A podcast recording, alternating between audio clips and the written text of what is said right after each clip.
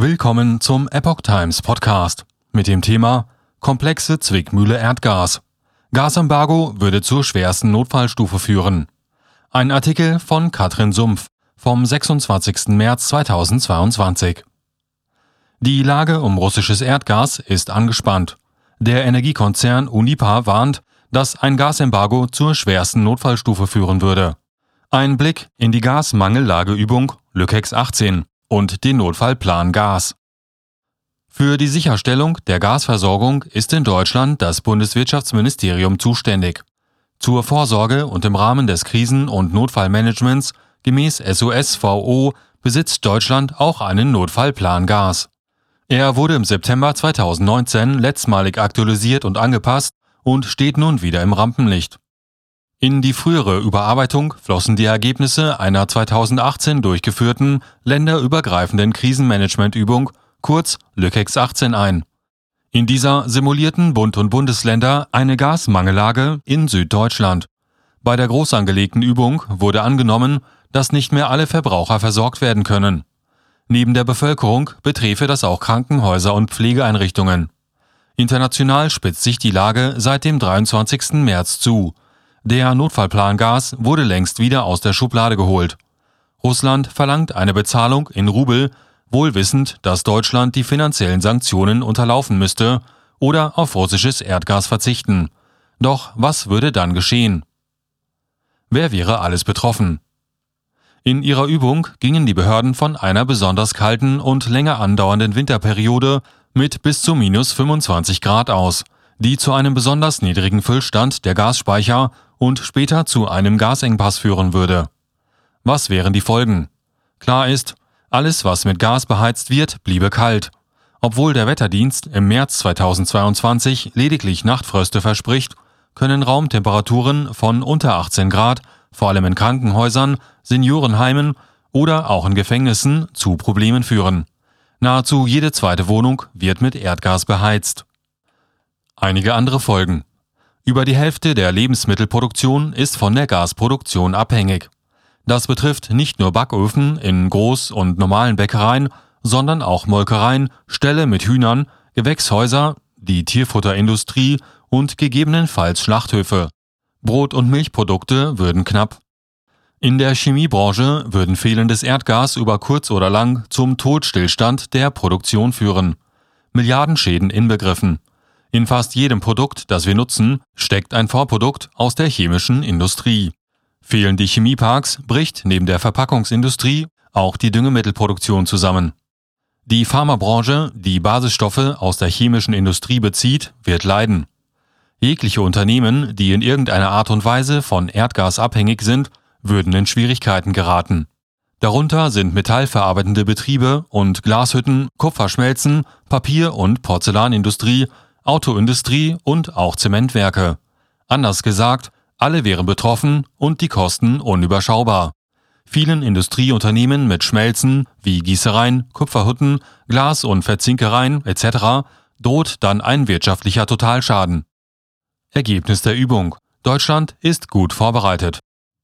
Lückex 18 wurde vom Bundesamt für Bevölkerungsschutz und Katastrophenhilfe vorbereitet, geplant, durchgeführt und ausgewertet.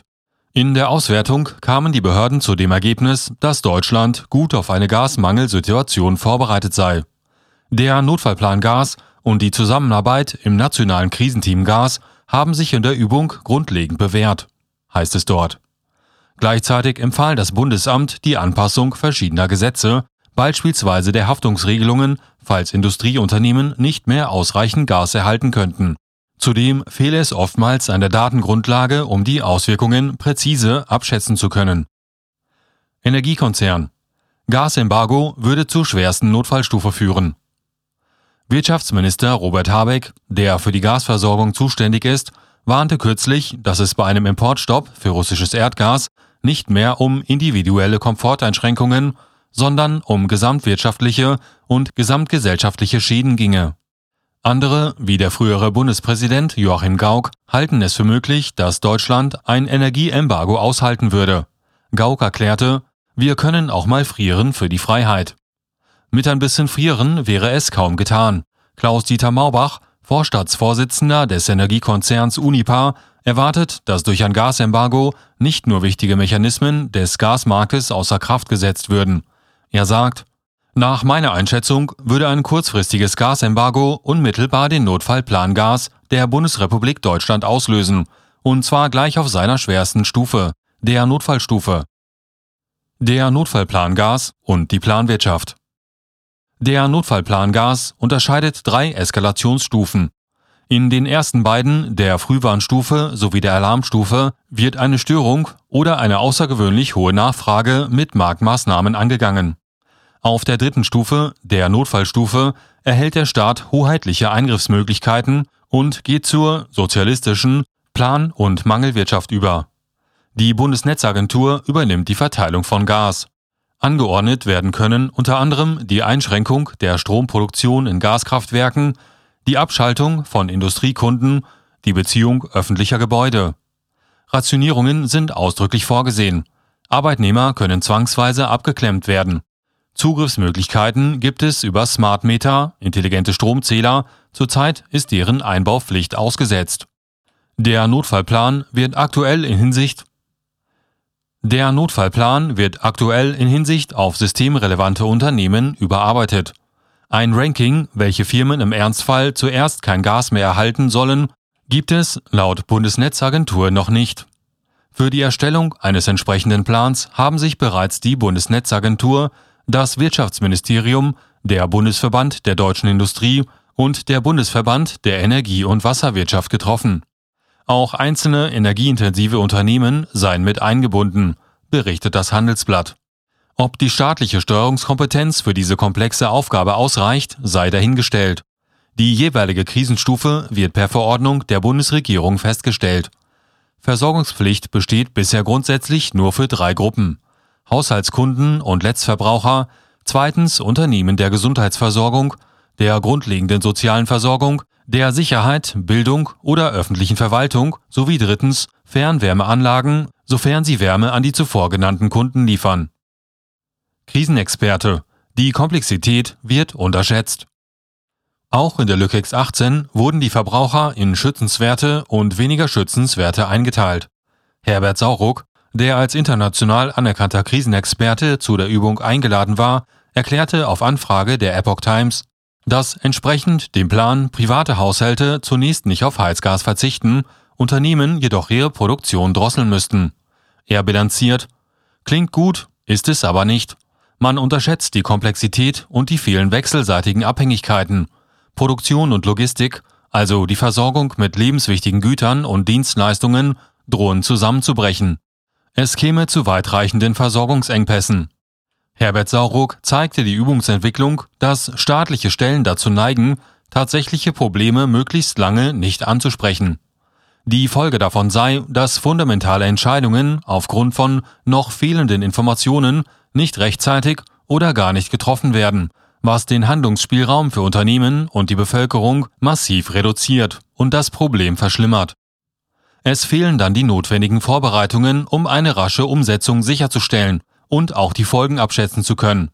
Leider glaubt man in der Verwaltung noch immer, dass man mit einfachen Anordnungen und generischen Krisenplänen ein komplexes System, wie es die Wirtschaft und Gesellschaft ist, steuern zu können. Das Gegenteil ist der Fall. So Sauruck weiter. In unserer hochoptimierten Just-in-Time-Logistik würden kaum noch mehr Puffer vorgehalten, um mit größeren Störungen umgehen zu können.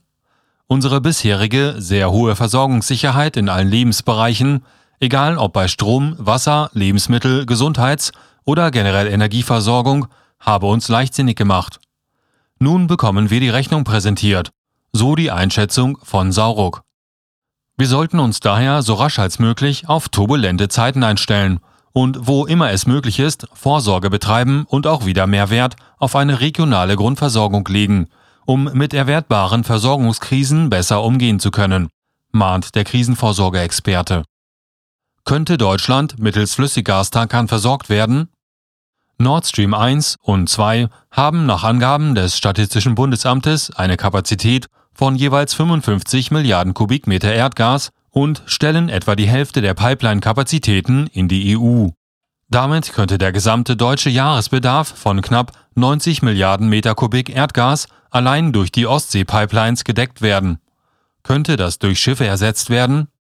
Ja, denn die Erdgasnetze werden mit gasförmigen Gas betrieben, während Flüssiggastanker, wie der Name sagt, Liquefied Natural Gas, LNG, also verflüssigtes Erdgas tanken.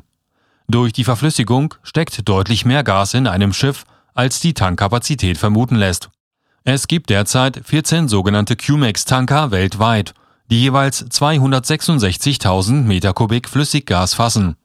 Von 31 geplanten Q-Flex-Tankern mit bis zu 216.000 Meter Kubik sind 16 bereits in Fahrt.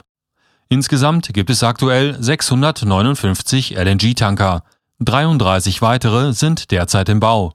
Hinzu kommt eine Flotte von weltweit 1971 kleineren LPG-Tankern.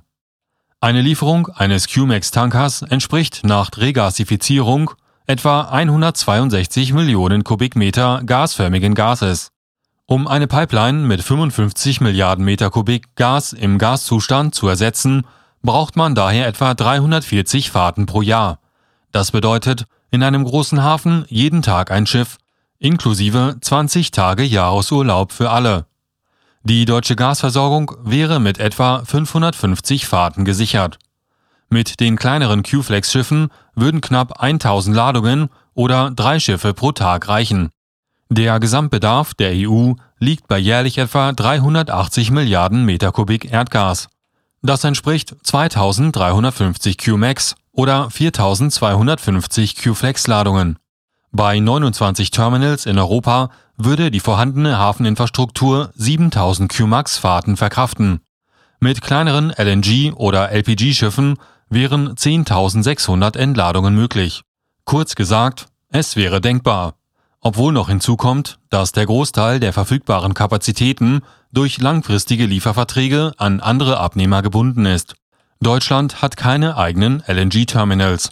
Brunsbüttel und Wilhelmshaven sind im Gespräch, das Betriebsdatum ungewiss. Ob die dahinterliegende Infrastruktur das Gas zum Verbraucher leiten kann, steht ebenfalls auf einem anderen Blatt Papier. Dieser Artikel erschien zuerst in der Epoch Times Wochenzeitung Ausgabe 36 am 25. März 2022.